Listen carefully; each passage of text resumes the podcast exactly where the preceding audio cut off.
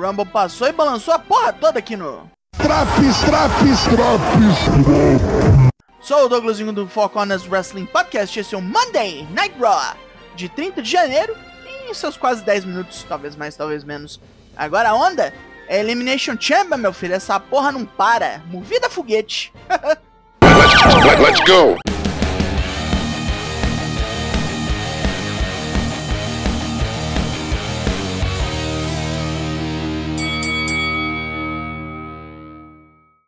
Cody Rhodes abre nosso programa em Oklahoma, ovacionado por toda a plateia. Ele relembra seus primeiros dias ainda na OVW, Ohio Valley Wrestling. Faz tempo isso.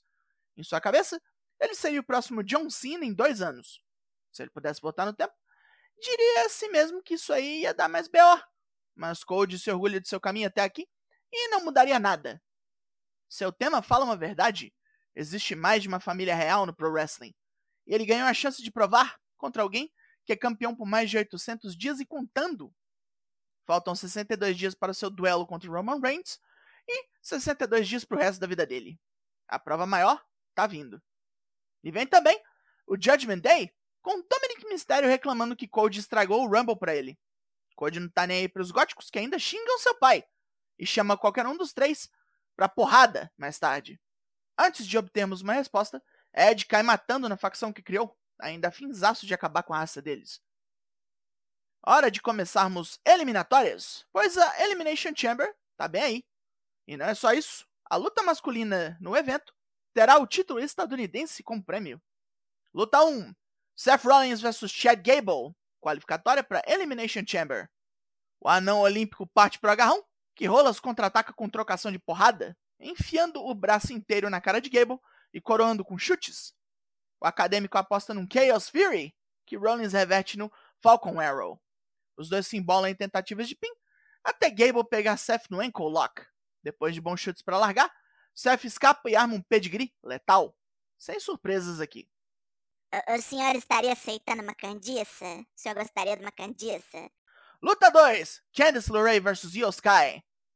A senhora LeRae combate a japonesa trairenta com porrada e ataques aéreos fudidos, mete até uma Poison Honey em Io depois sair da temida posição de cadeira elétrica. Da merda lá fora entre a Damage Control e Mia Yin. E a distração custa caro a Candice, que toma um Sunset Flip e perde. Ah, tá danado, Candice, tá danado. Rhea Ripley vem ao ringue para revelar sua decisão sobre quem vai pegar de pau no Mania. Ela deu sangue, suor e lágrimas para ganhar o Royal Rumble da primeira posição e lembra de como estava três anos atrás. Pronta para arrebentar, a carreira prontinha para explodir, mas Charlotte a derrubou.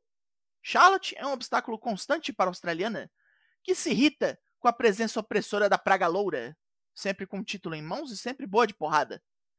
O fluxo natural da WWE favorece Charlotte, e Rhea decidiu que é hora de meter uma barragem nesse rio. Charlotte que vai curtindo a adulação de todos que a chamam de rainha, porque essa festa já tá com hora para acabar. Olha, não é o que eu esperava, mas serve.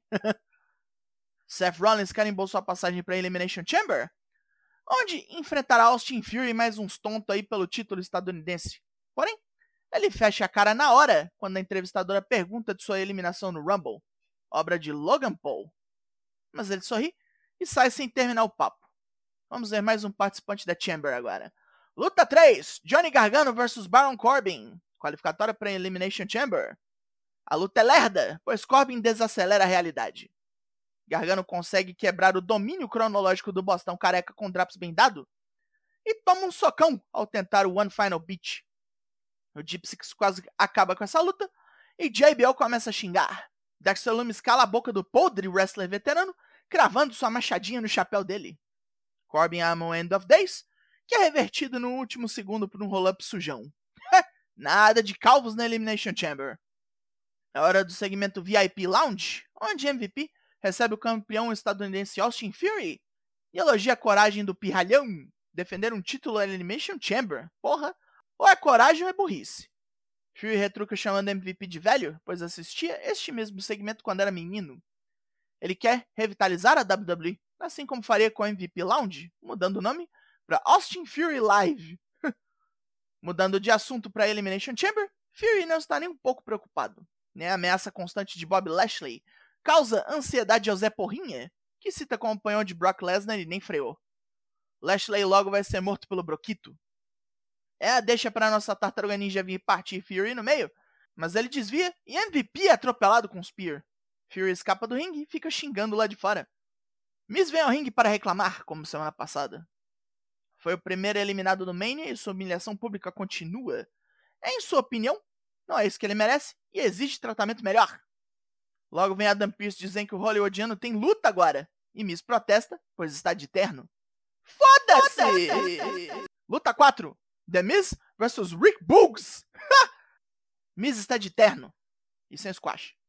Bugs balança esse panaca com Gut Wrench Toss até seus sapatos voarem e depois o aniquila com Bugs Cruise. Né? Pois é. Maxine Dupree e seus modelos trombam com a Alpha Academy, que aos olhos de Massey e Mansoir é uma dupla de seres grotescos. Não para Maxine, que declara Otis perfeito. Eu, hein? Bailey vem ao ringue se gabar das sete eliminações que a Damage Control efetuou no Rumble, incluindo Beck Lynch, que ela mesma jogou para fora. Beck chega na rampa, porque isso claramente não acabou, e diz que já deu no saco essa sujeirada toda. Bailey fugiu de medo da luta na jaula que devia ter rolado semana passada. Bailey então decide baixar o nível e Beck, Beck não merece nada do que tem, nem o marido. Seth Rollins só casou com ela porque a engravidou. Botou boneco na pista! Beck não esperava esse diálogo do programa do Ratinho e refaz seu desafio. Semana que vem, em Orlando, uma luta de jaula, onde tudo começou para as duas. Bailey se recusa. Beck então arrasta Dakota Kai dos bastidores e enrola uma cadeira na perna da Maritaka, ameaçando quebrar. A líder da Damage Control é obrigada a aceitar e Beck sai, falando que fez algo muito pior com Yusukai. ai ai, tortura! Nos bastidores, Adam Pearce confirma a luta de jaula para a próxima segunda e também informa que a desafiante de Bianca Belair no WrestleMania virá de uma luta no Elimination Chamber. Asuka, Raquel Rodrigues, Liv Morgan e Nikki Cross já se qualificaram. E as duas últimas vagas viram de uma luta entre Mia Yim, Piper Niven, finalmente com o nome certo, Candice LeRae e a retornante Carmela. Chelsea Green interrompe o segmento para falar que está perplexa com o camarim que deram para ela. Fala que faltou chocolate suíço. Chocolatinho. Catito. Mais qualificatórias? Luta 5. Dolph Ziggler vs Bronson Reed. Qualificatória para Elimination Chamber. Ziggler pisa fundo para pegar Bronson de calça curta, mas bate na parede, que é o australiano. É pego numa powerbomb e toma um tsunami. Massacre total. Três minutos disso aí. Carmela está de volta e fala que vai dar na cara de biscate semana que vem para faturar aquele dinheiro na Elimination Chamber. Asuka encara a loura rica e mostra os dentes sujos de uma. Uh, substância. Não sei. Carmela dá no pé rapidinho. Os Street Profits comemoram o retorno de Rick Boogs. Shinsuke Nakamura nem sinal, né? Ouvir o cara dando um berro, Elias chega e diz que Boogs não é um verdadeiro artista como ele. Montez Ford manda o cancioneiro baixar a bola e se concentrar para a luta qualificatória entre os dois semana que vem. Angelo Dawkins enfrenta Damian Priest pelo mesmo propósito, em clima de já ganhou. Boberada danada, hein? Vambora. Main Event! Luta 6, Cody Rose vs Finn Balor. Ah, foi ele que aceitou. Com o resto da facção atrapalhando, Cody passa por umas boas contra Balor, que ataca seu ombro e peitoral reparados cirurgicamente. Cody fica em vantagem depois de um Cody Cutter e é atacado por Dominic Priest. Ed corre para escorraçar os dois enquanto Beth Phoenix prega Rhea Ripley no chão com Spear. Balor erra o coup de gras e toma três Crossroads para morrer. Nu. Os góticos recuam fudidos e fim de programa. Pontos positivos. Cody já começou o trampo para substituir o papinho da Bloodline nas segundas-feiras, né? Parece que vai se engraçar com uma galera até chegar no Mania. Boa luta dele com Bala. E boa luta do Rolas com Gable também.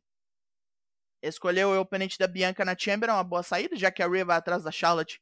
Muito bom isso aí, inclusive. Promessas para o futuro. Pontos negativos. Baixaria do caralho o lance da Belly com a Becky. Escambar pra brigar por homem? Que merda. Desnecessário demais. Voltou Carmela, não gosto de Carmela. Uns squash bobo, Candiça na lama, Baron Corbin parando o tempo, um monte de bobagem. A nota desse Raw é 5 de 10. E saiu a jata esse Draps, hein?